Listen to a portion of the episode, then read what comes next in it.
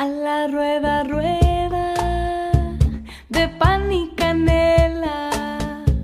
Dame un besito, vete pa' la escuela. Buen sábado de agosto, que viene con una copla. Yo soy como el mes de agosto, traigo viento y remolinos, y me paso el año cantando como piedra en el molino. Agosto es el octavo mes del año, donde resuenan vientos de agradecimiento a la Madre Tierra, rituales ancestrales valorados en tiempos de colonizantes, y también ecos de la aventura emancipadora sanmartiniana, donde se revalorizan las historias de tantas y tantas mujeres que defendieron nuestra América.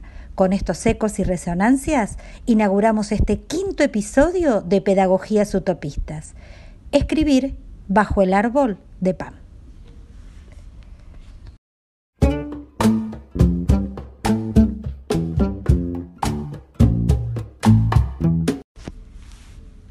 Viajamos al nordeste brasilero específicamente a Recife, territorio de mares y cielos, que acunó hace 100 años al entrañable Paulo Freire, lector de mundos, asombrado por los infinitos verdes de los árboles que crecían en el jardín de su casa natal, allí donde aprendió a escribir.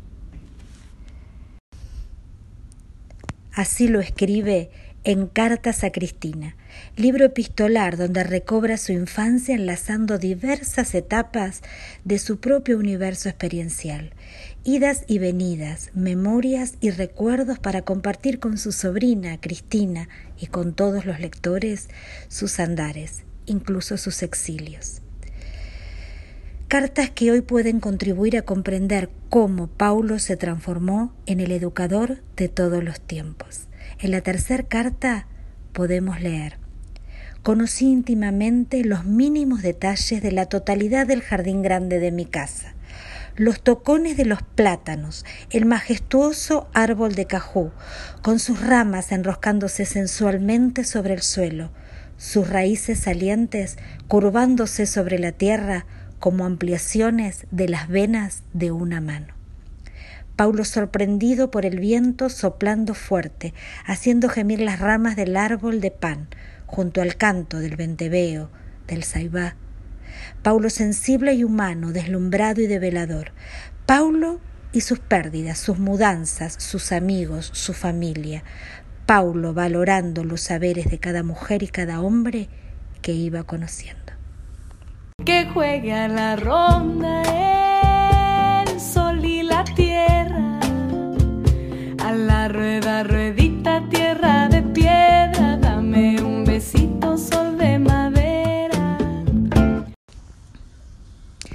Árbol de pan, hojas lobuladas e inmensas, verdes y oscuras.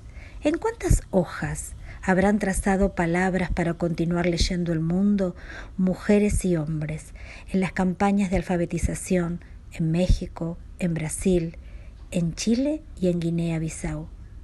Verdaderas utopías concretadas a partir de la búsqueda colectiva de condiciones de posibilidad.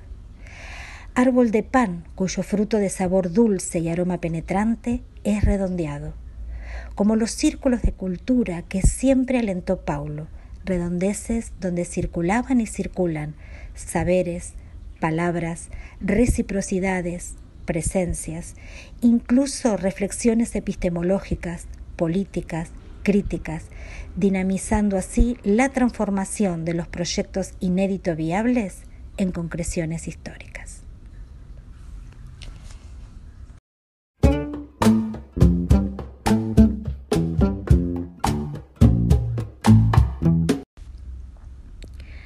Árbol de pan, cobijo para aprender, escribiendo con palitos en el suelo. Así lo cuenta Paulo. En vez de un engorroso abecedario, o lo que es peor, de un libro de texto de aquellos en que los niños debían recorrer las letras del alfabeto como si aprendiesen a hablar diciendo letras, tuve como primera escuela el propio jardín de mi casa. El suelo protegido por la copa de los árboles fue mi primer pizarra. Eunice y Cecilia son las maestras que reconoce Paulo como las que lo invitaban a conocer, en vez de verlo reducido a la condición de depósito vacío que había que llenar con conocimientos. Incontables maestras y maestros en estos días inauguran creativamente otras formas de leer el mundo y transformar injusticias, considerando a cada estudiante integralmente, con sus posibilidades y con sus derechos.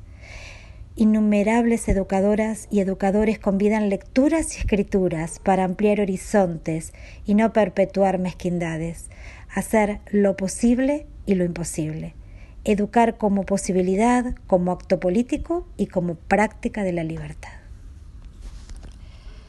A la rueda,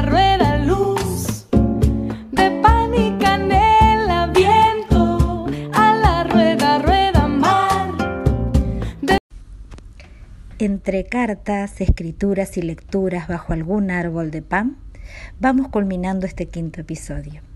Los y las invito a viajar a Quito, Ecuador.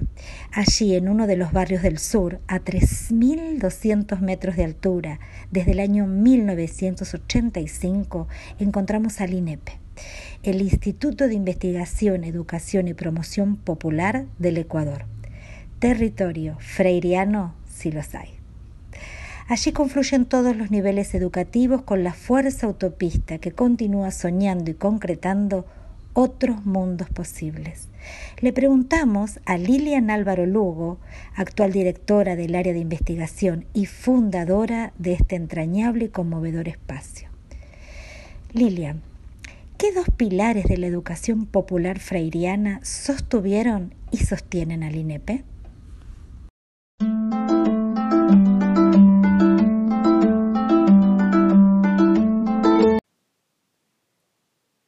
Las tres décadas de trabajo del INEPE se han construido desde el terreno fértil de la filosofía freiriana. En este siglo XXI, uno de los pilares fundamentales ha sido la investigación-acción participativa que nos ha permitido recrear los principios de diálogo, participación y solidaridad con niños y jóvenes. El otro pilar fundamental ha sido el diálogo de saberes, pues ha permitido integrar en todas las actividades que realizamos la cultura, la sabiduría, la comunicación, las formas de pensar, de sentir y de actuar de las culturas diversas de los 19 pueblos y nacionalidades que forman este Ecuador diverso. Estos dos pilares han permitido que la propuesta del INEPE florezca y se enraíce en esa diversidad maravillosa del territorio ecuatoriano.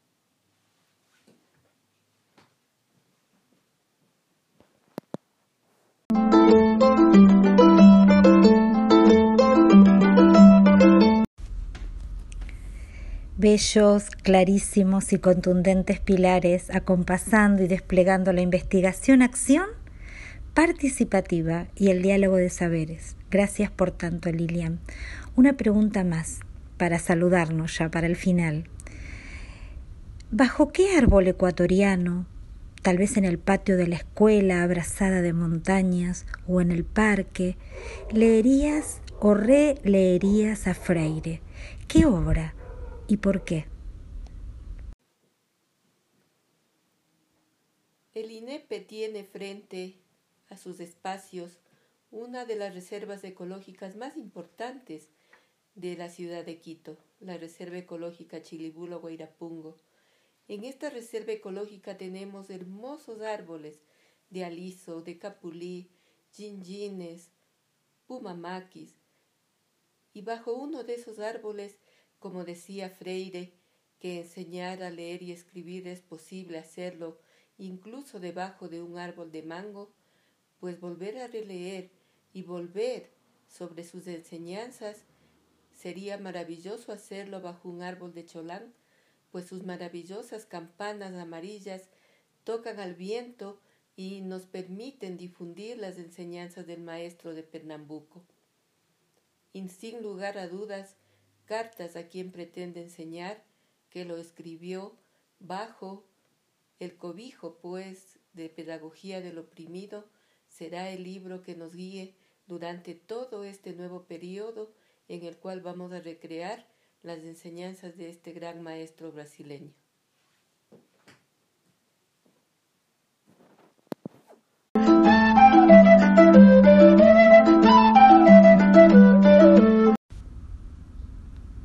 Muchas gracias Lilian por tus palabras y también por hacernos sentir ese oxígeno de Chilibullo y del INEP.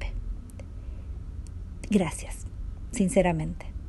Y bueno, nos vamos despidiendo eh, con estas palabras finales desde Brasil hasta Ecuador, en toda nuestra América, entre mangos, cholanes o árboles de pan, continuemos escribiendo y concretando pedagogías utopistas, leyendo y releyendo a Paulo. ¿Y ustedes? ¿Bajo qué árbol de infancia leerían las obras de Freire?